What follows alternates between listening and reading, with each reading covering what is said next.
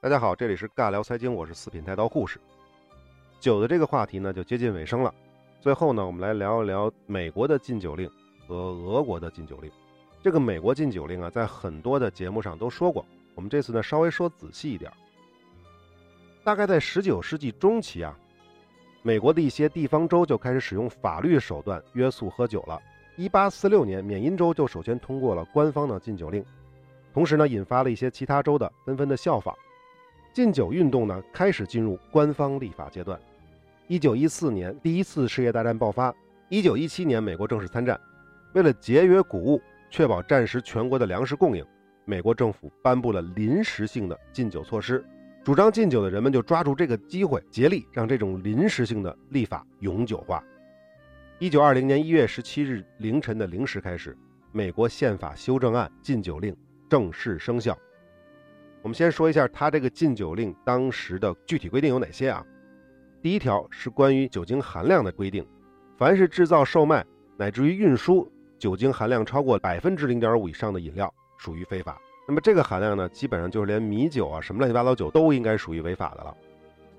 第二点，自己在家喝酒是不犯法的，但是如果是与朋友共饮或者是举行酒宴都是违法的。这个像不像中国的禁群令？第三点。二十一岁以上的人才能在指定的地点限量买酒。第四点，法令生效前购买的及制造的酒是可以继续饮用的。第五，违法者最高处以一千美元的罚款和半年的监禁。这就是当年美国禁酒令的基本的一些规定。注意啊，美国的这个禁酒令是宪法修正案来禁酒，这在全球范围内是前不见古人。而且到目前为止是后不见来者。美国之所以实行禁酒令啊，有很多原因，主要呢是两条。第一条呢，很多人都说过，就是迎合女性选民嘛。一战以后，美国飞速发展，女性的地位提高，在一九二零年第十九次宪法修正案中，正式批准了全国范围内的妇女选举权。那么这些政治家们就从此开始关注女性的诉求。那么当时很多女性呢，并没有什么特别的诉求，她们主要的。困扰呢，就是经常被家暴，而当时大部分女性认为呢，家庭暴力多是在丈夫饮酒之后发生的，所以这些政治家呢，就把禁酒当成了获取女性选票的一种手段。当然了，还有一部分人认为呢，禁酒可以降低犯罪率，提高就业率。这第一个原因呢，是很多人都这么认为的，当时的妇女们也是这么认为的，当时的政治家呢，也傻了吧唧的就这么认为了。但实际上，真正背后的原因啊，最重要的是第二个原因。是什么原因呢？就是清教徒的影响力。因为我们之前讲过好多次了，美国的统治阶级是由清教徒、昂格鲁萨克逊人这些瓦斯普他们来掌握的。他们是清教徒。我们讲宗教的时候说过，清教徒是禁欲思想，所以他们是反对饮酒、反对酗酒、反对醉酒。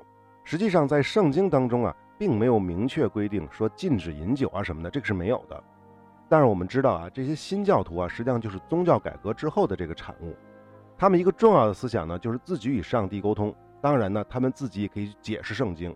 那么关于禁酒的这个说法呢，我们就可以理解为，就是这些新教徒他们自己对圣经的一种解释。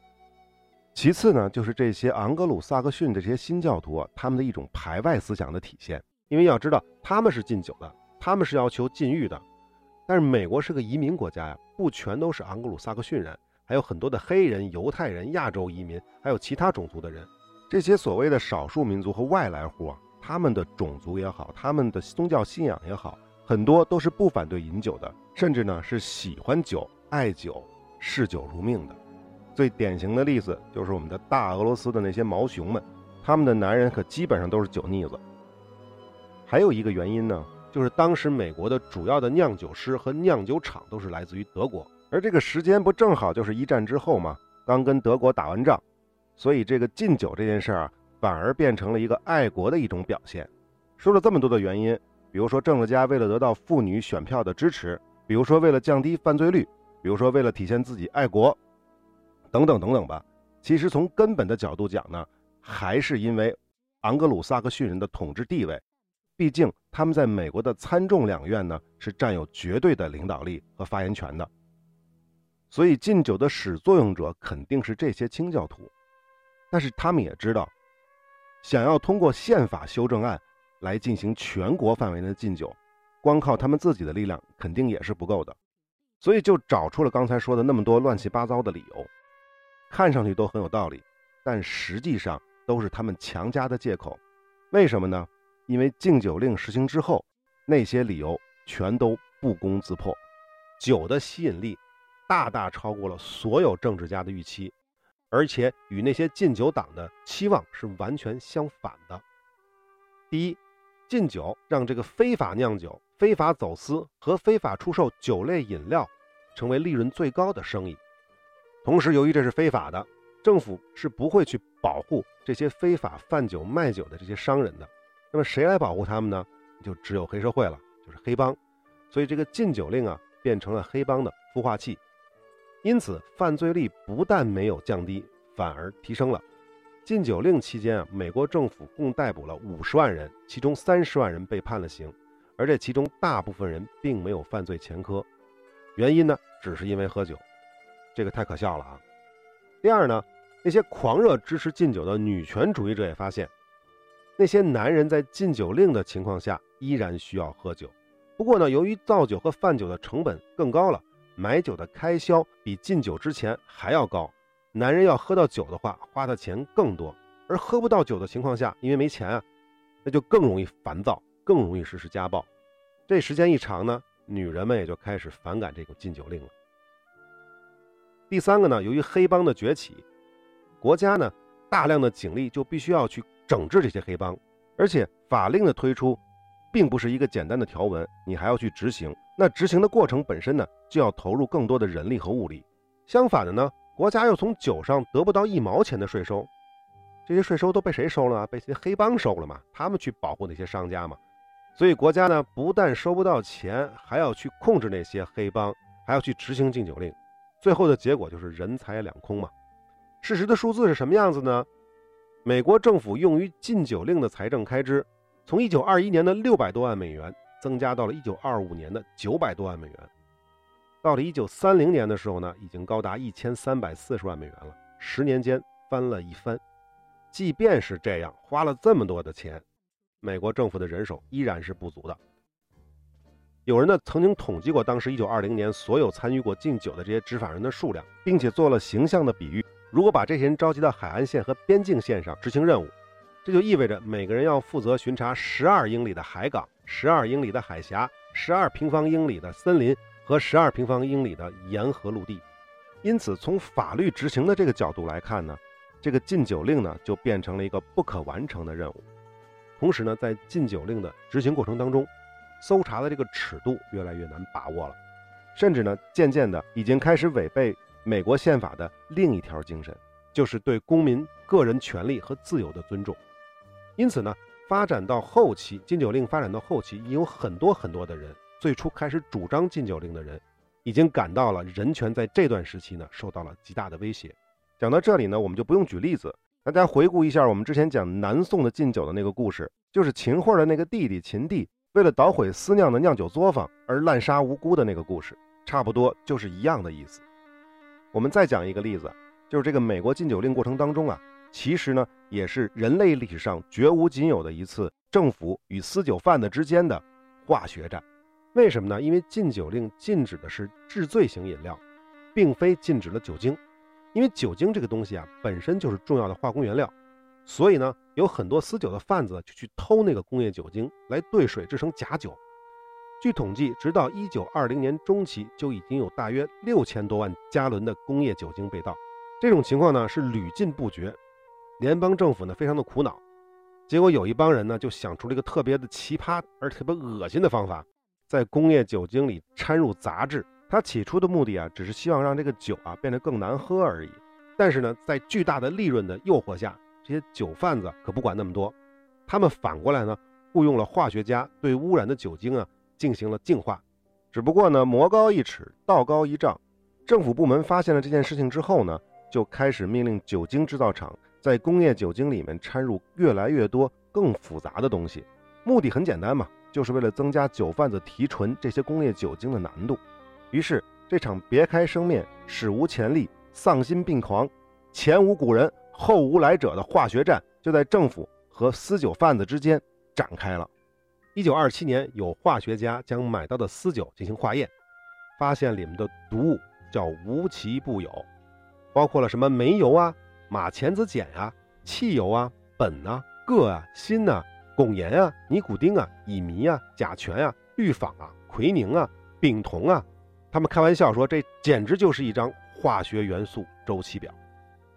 这样的酒，其实准确的说，根本就是致命的毒药。仅1926年纽约市的统计的数据，就有一千两百人因为喝到这样的酒而致病，约四百人死亡，三分之一的人死亡。而近十四年的禁酒令时期呢，因为喝酒中毒而死的人超过一万人。这像不像绝命毒师？这根本就不是造酒，这根本就是在制毒。而美国的这些黑帮在禁酒令解除之后，从事的行业最多的就是贩毒和制毒。因为禁酒令取消之后呢，酒就变成合法的了，黑帮就不能在酒这方面呢获取他应得的利润了，他们就要去寻找一些替代品。他们选择的替代品是什么呢？就是海洛因和后来的可卡因。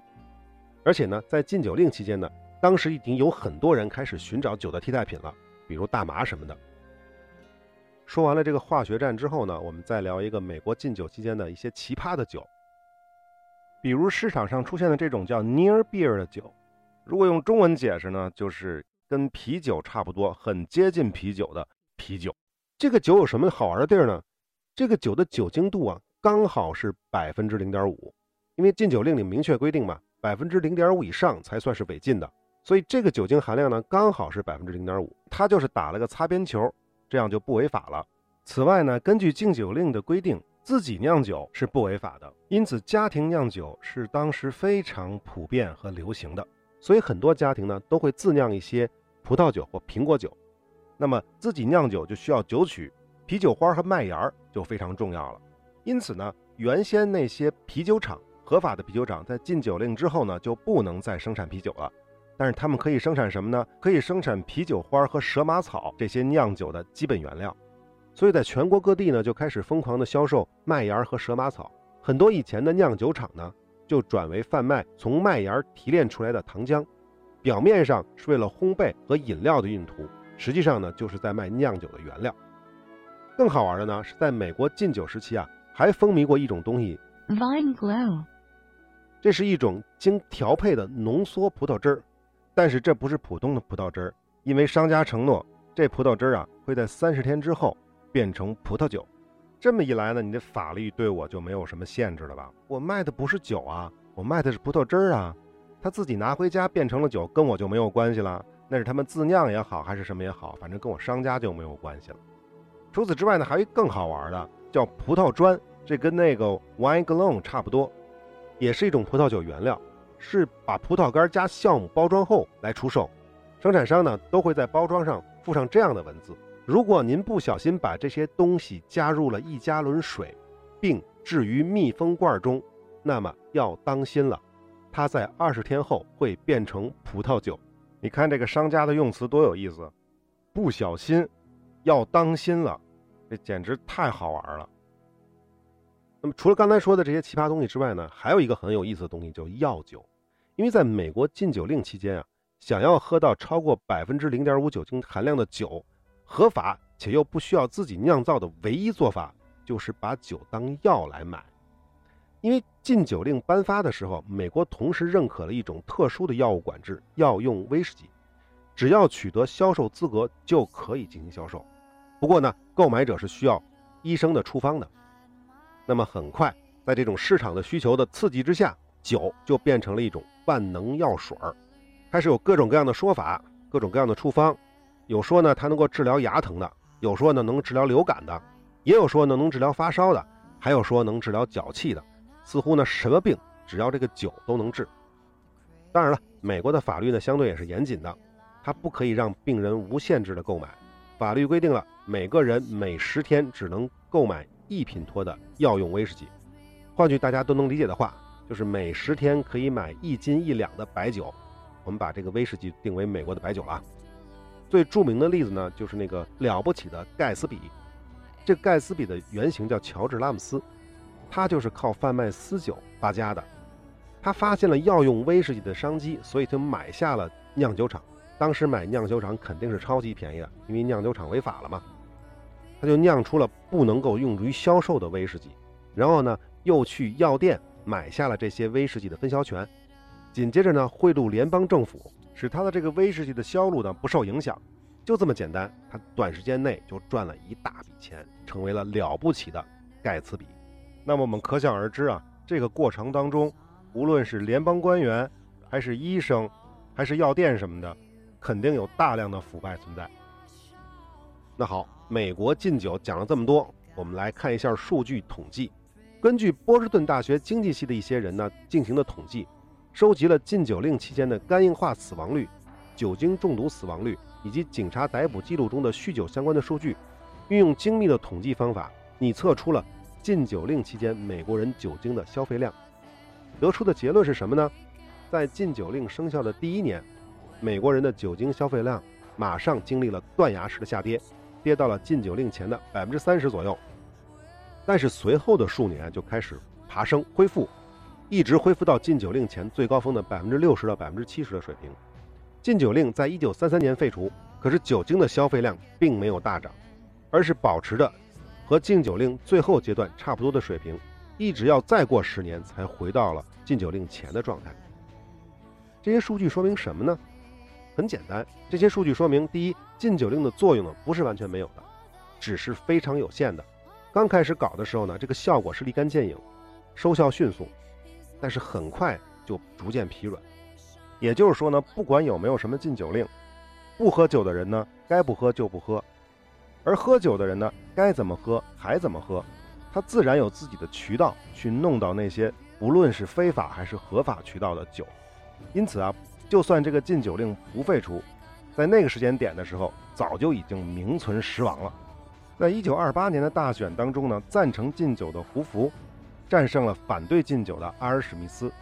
到了一九三二年，罗斯福竞选总统，他才把禁酒令列入了竞选纲领。当然了。他成功的原因并不是因为这个禁酒令，他主要的成功原因还是因为对经济危机的干预实施的这种政策赢得了大选。因为罗斯福是这么认为的，认为禁酒令限制了个人自由，国家立法不应该过多的干预个人的事务。一九三三年十二月五日，美国国会批准了第二十一条宪法修正案，废止了第十八条宪法修正案，这个史上最牛的禁酒令。从一九一九年颁布到一九三三年废除，十四年寿终正寝。这个美国宪法第十八条宪法修正案，也就成了美国历史上最短命的宪法修正案，正好也是唯一一条被废除过的宪法修正案。另外呢，我们可以理解一下为什么要解除禁酒令，它还有一些其他的原因。第一个呢，是有利于。美国度过经济危机，一方面呢，美国的农业生产是过剩的。我们知道，我们之前讲经济危机的时候，其实聊过，美国的西部大量的粮食生产出来，在东部消费不了。这些粮食在大量过剩的情况下，如果需要长时间的存储，显然是一个比较麻烦的事情。但是如果把粮食酿成酒，长时间存储的问题自然也就解决了。如果还能在市场上卖掉，那不就是更好了吗？另外一方面，在工商业当中。酒重新获得了合法的商业贸易地位，也就是说，在整个商业贸易过程当中呢，又多了一种商品进行流通，这就为市场的流动性多多少少的贡献了那么一点点力量。再有呢，当时支持禁酒的清教徒呢，多数是其实是农民。在一九零零到一九二零年期间呢，美国城市的人口增加了百分之八，农村的人口呢增加了百分之十三。到了一九一七年，美国的城市人口超过了农村。这个城市化的变化，我们怎么理解呢？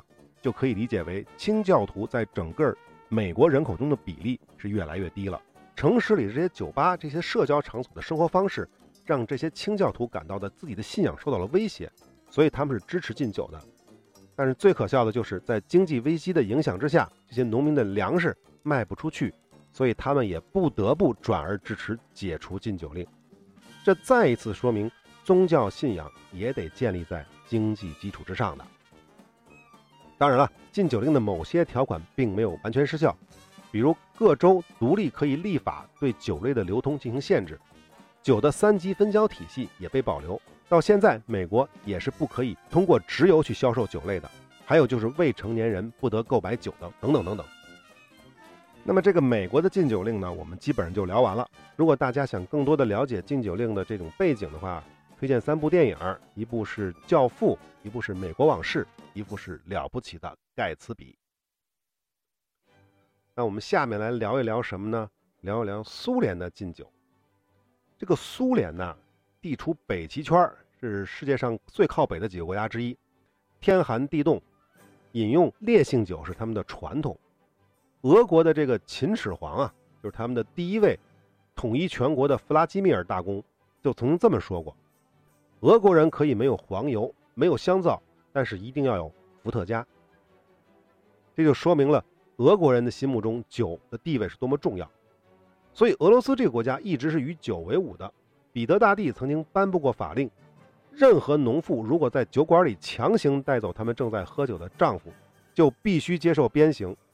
到了叶卡捷琳娜二世的时候，因为国家缺乏资金，所以呢非常支持由国家来造酒，这样可以多收税嘛。再加上俄罗斯的高纬度、气候严寒，所以呢叶卡捷琳娜二世呢还曾经直接下令让俄罗斯人喝酒来御寒。而在二战期间呢，更加广为流传的一个说法呢，就是前苏联之所以能打赢二战，靠的是两样东西：伏特加和大量的农民变成了士兵。当然这是个玩笑了。实际上，苏联能够打赢二战，我们之前的节目里讲过，它靠的是英美的援助和自己坚强的反法西斯的意志。这个伏特加啊，是经过蒸馏处理过的高纯度的酒精饮料，一般呢是用水和蒸馏后的乙醇勾兑而成的，有时呢还会进行多重蒸馏，以追求更高的纯度。以俄罗斯人饮用的伏特加都是非常高的酒精度数。当时苏联外长安德烈·格罗米科曾经向勃列日涅夫建议。我们得管管伏特加了，不然全国人民都会变成酒疯子。沉默了五分钟之后，这位苏共的总书记勃列日涅夫冒出了那句不朽的名言：“安德烈，你懂的，俄罗斯人离了这玩意儿啥也干不了。”那么，这个酒鬼勃列日涅夫主政期间，苏联人对酒的这种消费是一个什么情况呢？一九七六年，人年均消费伏特加二十八瓶。平均每个俄罗斯成年男人每两天就会喝完一瓶伏特加酒，可想而知，这些俄罗斯人毛熊们是多么爱喝酒。那我们就要说说禁酒了。前苏联下定决心要禁酒的人呢，就是戈尔巴乔夫。他上台一百天的时候，一九八五年，颁布了最高苏维埃关于反酗酒的法令。国家立法不仅严格限制了买酒的时间、买酒的数量。而且在电影中，如果有饮酒的场景的话，必须要剪掉。政府颁布政令，强制要求酒厂生产不含酒精的饮料。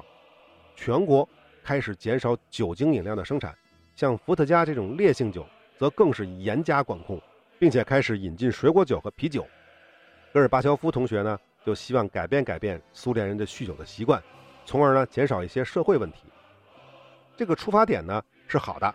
也得到了苏联妇女的一致赞扬。他们说，戈尔巴乔夫同志为苏联妇女赢得了家庭地位。那么我们都知道，这是 too young too simple 了。那么很显然，这些苏联妇女也好，戈尔巴乔夫同学也好，都没好好学历史，尤其是没好好学美国禁酒的这段历史。苏联男人肯定是不干了，就开始各种吐槽啊。比如说，为什么要禁酒？因为政治局那几个老家伙喝多了吗？还有什么？我们可以没有性生活，但是不能没有伏特加。那些水果酒比伏尔加河里的水还要无味。男人喝酒时神圣不可侵犯。还有个笑话，当时有人排长队买限量的伏特加，有一个人实在受不了了，就跟身边的人说：“不行了，我要去克林姆林宫杀了戈尔巴乔夫。”过了一个小时之后，他回来了，那帮人就问他：“哎，你是不是把戈尔巴乔夫杀了？”他说：“杀他，那边排队比这边长。”据说啊，据说这个笑话是戈尔巴乔夫自己在电视上说的，没有考证过，没有考证过。那么，不管你们政府怎么禁酒，都无法阻挡这些毛熊们喝酒的这种欲望。苏联的各大医院每天都挤满了人，他们来排队干嘛呢？买酒精，回去兑水嘛，兑水摇一摇，然后再喝嘛。当时飞机、坦克、拖拉机和汽车里的防冻液也是酒精勾兑的。据说这些防冻液就成了什么飞行员啊、坦克兵啊和那些司机们的饮料。那么苏联的这次禁酒令呢，基本上就是重演了六十年代美国的那一幕，黑市当中的各种酒精饮料呢就大量横行，大量的私人酿酒就出现，还有那些把什么古龙水啊、化学酒精啊，还有称为药品的代酒，就含有酒精的这些药酒之类的东西呢，拿到黑市上去交易。同时，禁酒还导致了一件什么事儿呢？就是全国性的食糖的短缺。为什么呢？就是因为人们抢这个白糖啊，就是为了在家里私酿白酒用的。乡村的私酿白酒，这完全是满地开花，根本就管不过来。但是呢，这种私人烧锅技术呢，设备比较简单，很多有害物质是不能过滤的，对人体伤害是非常大的。还有就是我们中国的倒爷和俄罗斯的倒爷们也抓住了这次机会，在中苏边境上倒卖酒水，很多人因为这个成为了大富翁。要知道那个年代啊，俄罗斯的重工业非常的发达，但是农业和轻工业就差的很多。我国那个时候呢已经改革开放了，所以轻工业的水平啊远远高于俄罗斯。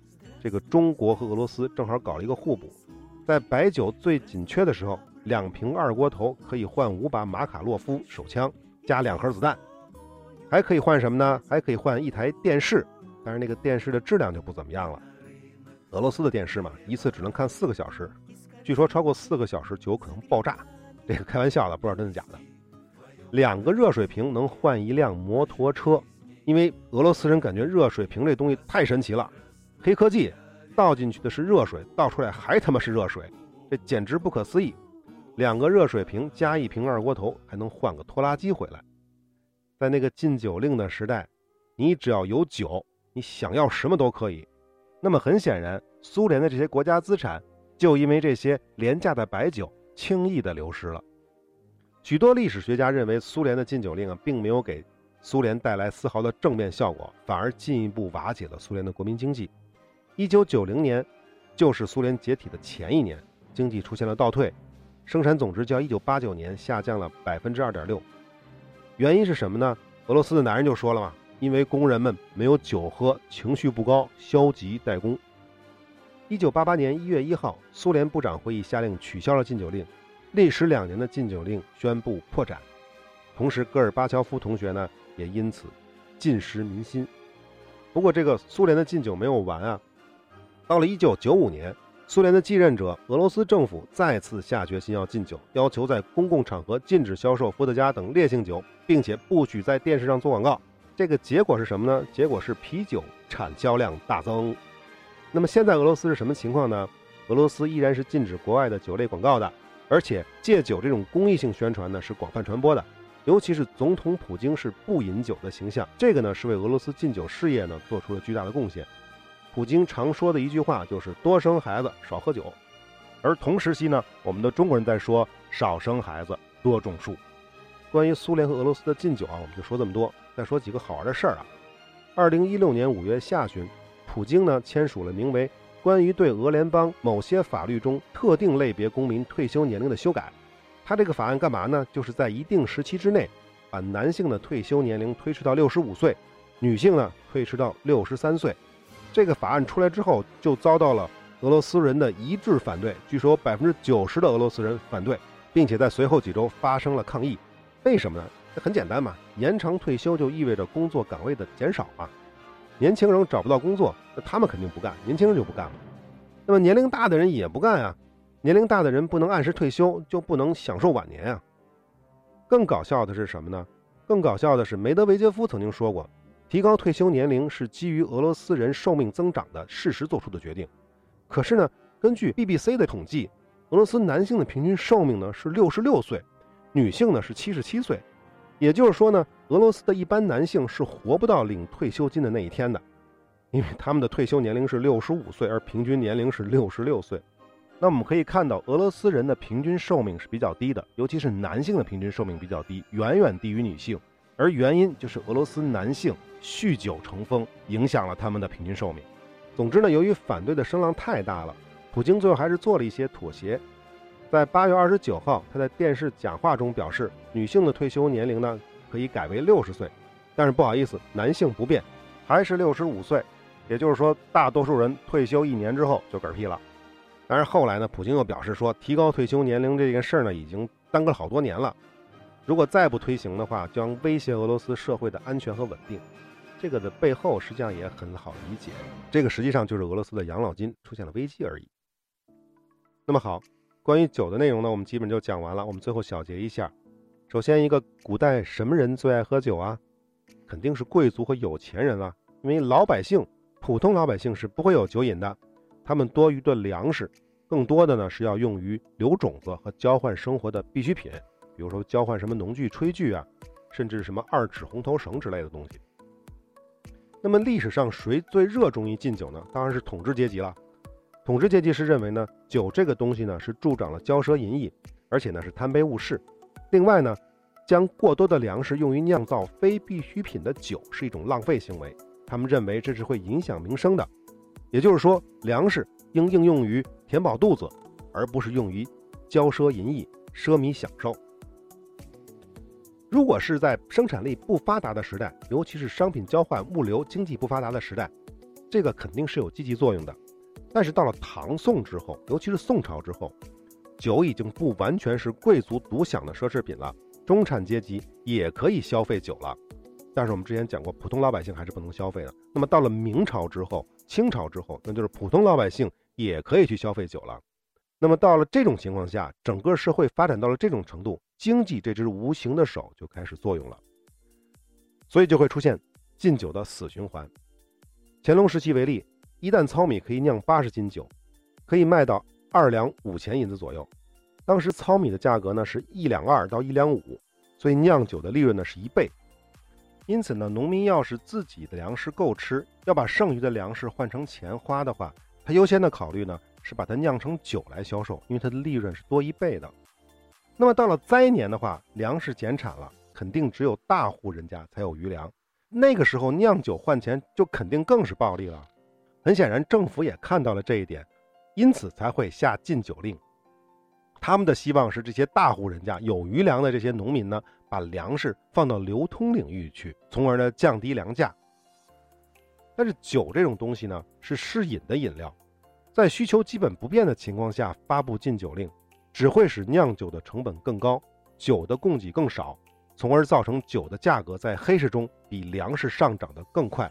那么，在这么高的价格和这么高的利润的诱惑之下，那些大户人家和那些有余粮的农民更不会把粮食放到市场上去平抑价格了。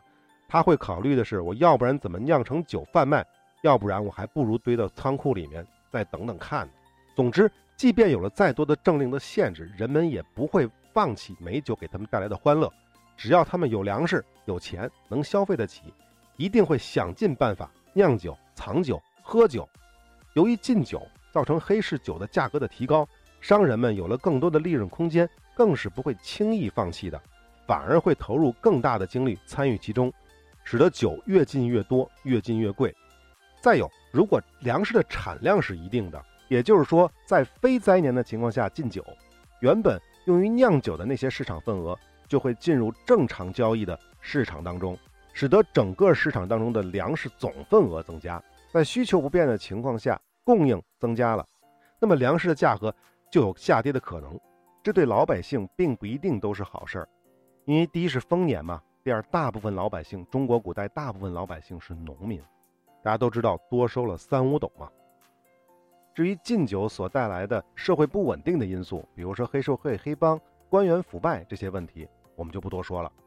当然了，在某些行业、某些人群和某些情况下禁止饮酒是完全正确的。比如说，开车不能喝酒，打仗的时候士兵和官员不能喝酒，公务员上班的时候更不能喝酒，当然也更不能腐败了。总之呢，酒是一种饮品，更是一种商品，供求决定了一切。古代的统治阶级即使不禁酒，在年景欠收的时候，因为粮食的短缺，酒的价格也必然会提升。这本身就是市场对供求的一种调节。如果统治阶级真的想做什么，更合理的做法，应该只是简单的对酒的消费进行征税就可以了。多征收的酒税，反过来可以用于赈济灾民，相当于花富人的钱去接济穷人，这不是两全其美吗？同样。酒的价格也反映了国家的兴衰，越是经济发达、政治清明稳定，越不会禁酒，酒价越是便宜。到了王朝的末期，无论是内困还是外患的压力下，造成钱不够花，必然会想尽各种各样的办法，从盐铁烟酒茶中抽取更高的税，所以酒的价格也会越来越贵，直到普通老百姓都消费不起。因此，无论古今中外，酒的价格、酒的税率和是否禁酒，都反映了一个王朝的兴衰更替，更是社会经济的一个集中表现。好，酒的这个系列就完全聊完了，我们下期再见。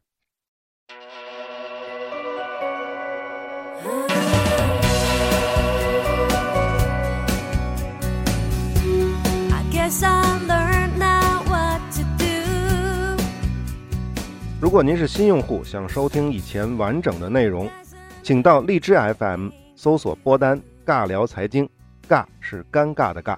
此外，我们在蜻蜓 FM 上也同步更新，但是蜻蜓 FM 上的内容是不全的，大家可以通过节目内容的序号进行区分。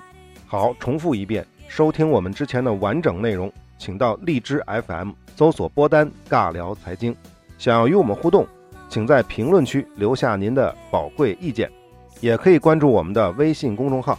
小金运营的微信公众号是“疯狂奖学金”，小钱运营的公众号是“财道”，改名了啊，财富的财，道路的道。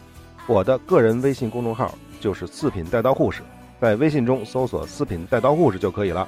这个公众号上不会有太多的内容更新，一般会放一些彩蛋的音频或者是新节目的预告。好，欢迎大家评论转发，这就是对我们的最大支持。